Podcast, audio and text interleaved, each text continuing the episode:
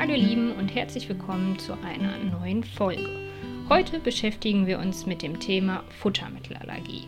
Was ist das? Welche Symptome treten auf? Und wie wird die Futtermittelallergie am besten diagnostiziert? In den letzten Jahren ist es immer häufiger vorgekommen, dass Tiere, hier sprechen wir jetzt überwiegend von Hund und Katze, wie auch in den meisten Folgen, immer häufiger an einer Futtermittelallergie leiden. Was sind denn die häufigsten Allergene? Die häufigsten Allergene sind Proteine und Glykoproteine, die ein Gewicht von 10 bis 15 Kilodalton haben. In dem Bereich sind sie häufig Allergen. Beim Hund und bei der Katze gibt es einen Unterschied bei den häufigsten Proteinquellen, die Allergene auslösen. Und beim Hund steht an erster Stelle die Proteinquelle Rind, gefolgt von Milchprotein und an dritter Stelle kommt Huhn. Bei der Katze steht auch Rind an erster Stelle, gefolgt von Fisch und auch an dritter Stelle Huhn. Wie diagnostiziere ich jetzt eine Futtermittelallergie? Und wie komme ich überhaupt auf die Idee, dass mein Tier an einer Futtermittelallergie leidet? Was für Symptome zeigt denn mein Tier? Naja, fangen wir erstmal mit den Symptomen an. Viele Futtermittelallergiker leiden unter Juckreiz, Haarausfall und allergische Hauterkrankungen. Viele zeigen das Bild von wiederkehrenden Ohrenerkrankungen oder sogenannte Hotspots auf der Haut. In einer allgemeinen Blutuntersuchung sind auch häufig die eosinophilen Granulozyten erhöht. Das deutet auch schon auf eine Futtermittelallergie oder generell eine allergische Erkrankung oder auch einen Parasitenbefall hin. Viele von euch haben bestimmt auch schon selber einen Allergietest bekommen, sind zum Arzt gegangen und haben diesen Patch-Test bekommen, also verschiedene Allergene auf der Haut und mit einer Nadel wurden diese Allergene dann in die Haut gefügt und äh, man konnte dann ablesen, ob man allergisch auf bestimmte Substanzen reagiert. Beim Hund ist dieser Patch-Test schwer umsetzbar und nur negative Ergebnisse sind auch wirklich aussagekräftig. Deshalb wird das im Alltag gar nicht durchgeführt. Dann gibt es noch verschiedene Bluttests die aber auch wenig aussagekräftig sind. Daher ist die Eliminationsdiät mit anschließender Provokationsprobe aktuell noch die beste Diagnostik für eine Futtermittelallergie. Was ist jetzt eine Eliminationsdiät und wie soll diese Provokationsprobe ablaufen? Also wichtig ist, und das ist wirklich sehr wichtig, dass ausschließlich über acht bis zwölf Wochen nur eine Futtersorte gefüttert wird. Und am besten fängt man erstmal damit an, dass das Tier auf einen neutralen Level kommt. Das heißt, ich füttere ein hypoallergenes Futter, wo die Proteine so klein hydrolysiert sind, dass sie keine Allergien mehr auslösen können. Also dieses Schlüssel-Schloss-Prinzip zum Auslösen einer Allergie kann nicht mehr stattfinden, weil die Proteine hydrolysiert sind. Habe ich mein Tier auf ein neutrales Level, kann ich mit der Provokationsprobe anfangen. Das heißt, nach den 8 bis 12 Wochen fange ich an, eine neue Proteinquelle hinzuzufügen. Zum Beispiel füttere ich ein Futter, wo Huhn drin ist. Und dann gucke ich, ob mein Tier diese Proteinquelle, also wie in dem Beispiel Huhn, verträgt. Treten keine weiteren Allergien auf, weiß ich, mein Tier verträgt Huhn. Treten erneut Allergien auf, also allergische Symptome, muss ich erneut mit der Eliminationsdiät anfangen. Also ich setze mein Tier wieder auf ein neutrales Level und nach 8 bis 12 Wochen kann ich eine erneute Proteinquelle ausprobieren, wie zum Beispiel Fisch oder Känguru oder wie auch immer.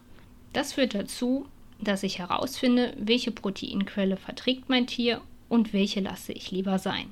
Was aber auch ganz wichtig ist, was ihr bestimmt auch schon bei den Dschungel der Inhaltsstoffe gehört habt, ich muss mir mein Futter genau angucken. Also wenn ich jetzt sage, ich packe jetzt die Proteinquelle Hühnchen dazu, muss ich mir auch wirklich die Zusatzstoffe hinten auf der Verpackung aufgucken. Nur wenn vorne Huhn draufsteht, hat es nichts damit zu tun, dass in dem Futter nur Huhn drin ist, sondern guckt euch das bitte genau an. Das ist ganz wichtig bei einer Allergiediagnostik oder auch bei den Allergikern. Falls ihr das noch nicht gehört habt, hört euch mal die Folge an. Es ist nämlich ganz wichtig zu wissen, was eigentlich im Futter drin ist und was die Inhaltsstoffe zu bedeuten haben. Naja, jetzt machen wir mal weiter mit den Allergien. Vielen ist es auch zu aufwendig, immer wieder nach den acht bis zwölf Wochen eine neue Proteinquelle auszuprobieren und sagen, auch mein Tier geht es so super mit einem hydrolysierten Futter, ich bleibe doch dabei, dann kann man auch gerne dabei bleiben. Da spricht jetzt halt nichts gegen. Nur man findet dann nicht heraus, auf welche Proteinquelle reagiert wirklich mein Tier. Aber ich kann jeden Besitzer verstehen, der sagt, mein Tier geht es jetzt gerade gut und ich möchte es nicht nochmal ausprobieren. Viele fragen sich, warum muss diese Eliminationsdiät 8 bis 12 Wochen sein? Naja, es liegt damit zusammen, dass 25% der Tiere nach circa drei Wochen eine Besserung haben der Allergiesymptome und 50% nach sechs Wochen. Also schon mal sehr viele. Weitere 20% haben aber erst eine Besserung nach acht Wochen und die letzten 5% erst nach zwölf Wochen. Deshalb sollte man die Eliminationsdiät auch wirklich zwölf Wochen durchführen, damit man wirklich auf der sicheren Seite ist und das Tier auf einem neutralen Level ist. Und auch wenn schon die meisten nach etwa der Hälfte der Zeit, also nach sechs bis acht Wochen, sich deutlich von ihren Symptomen verbessern. Circa 20 Prozent der Tiere mit einem chronischen und nicht saisonalen Juckreiz leiden unter einer Futtermittelallergie. Das ist schon ziemlich viel. Das Thema Allergie und auch Futtermittelallergie ist ein weitreichendes Thema und wir könnten jetzt auch noch verschiedene Themen eingehen, wie zum Beispiel die geschädigte Hautbarriere und wie man die Hautbarriere wieder stärken kann, was der Unterschied zwischen einem hydrolysierten Futter ist oder einer Monodiät, wo nur eine Proteinquelle ist, also die Vor- und Nachteile davon äh, wir könnten auch noch auf verschiedene andere Allergien eingehen, wie zum Beispiel Milben, Gräser oder die Flohspeichelallergie. Aber dies wird heute nur eine kurze Folge. Und die wichtigsten Sachen fasse ich noch einmal kurz zusammen. Bei einer Futtermittelallergie ist immer noch die wichtigste Diagnostik oder die ausschlussreichste Diagnostik die Eliminationsdiät mit einer Provokationsprobe. Man sollte sie wirklich acht bis zwölf Wochen lang durchführen. Wichtig ist, dass nichts, aber auch wirklich nichts anderes dazugefüttert wird. Auch nicht mal eben kurz ein Leckerchen oder ein Kauknochen, weil dann könnt ihr wieder komplett von vorne anfangen. Nehmt euch Zeit, um euch die Inhaltsstoffe auf dem Futtersack genauer anzugucken und achtet darauf, dass wirklich nur eine Proteinquelle drauf ist und nicht verschiedene Proteinquellen im Futter drin sind wenn es zu einer Provokationsprobe kommt. Und zieht immer in Erwägung, wenn euer Tier häufig an einer Ohrenerkrankung oder Hotspots leidet, viel Juckreiz hat, dass eine Futtermittelallergie häufig die Ursache davon ist.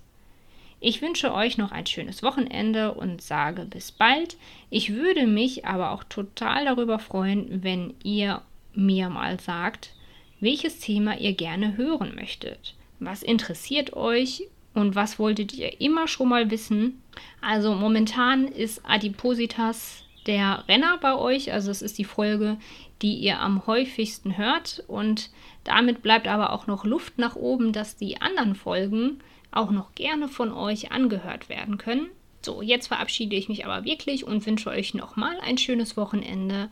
Bis bald.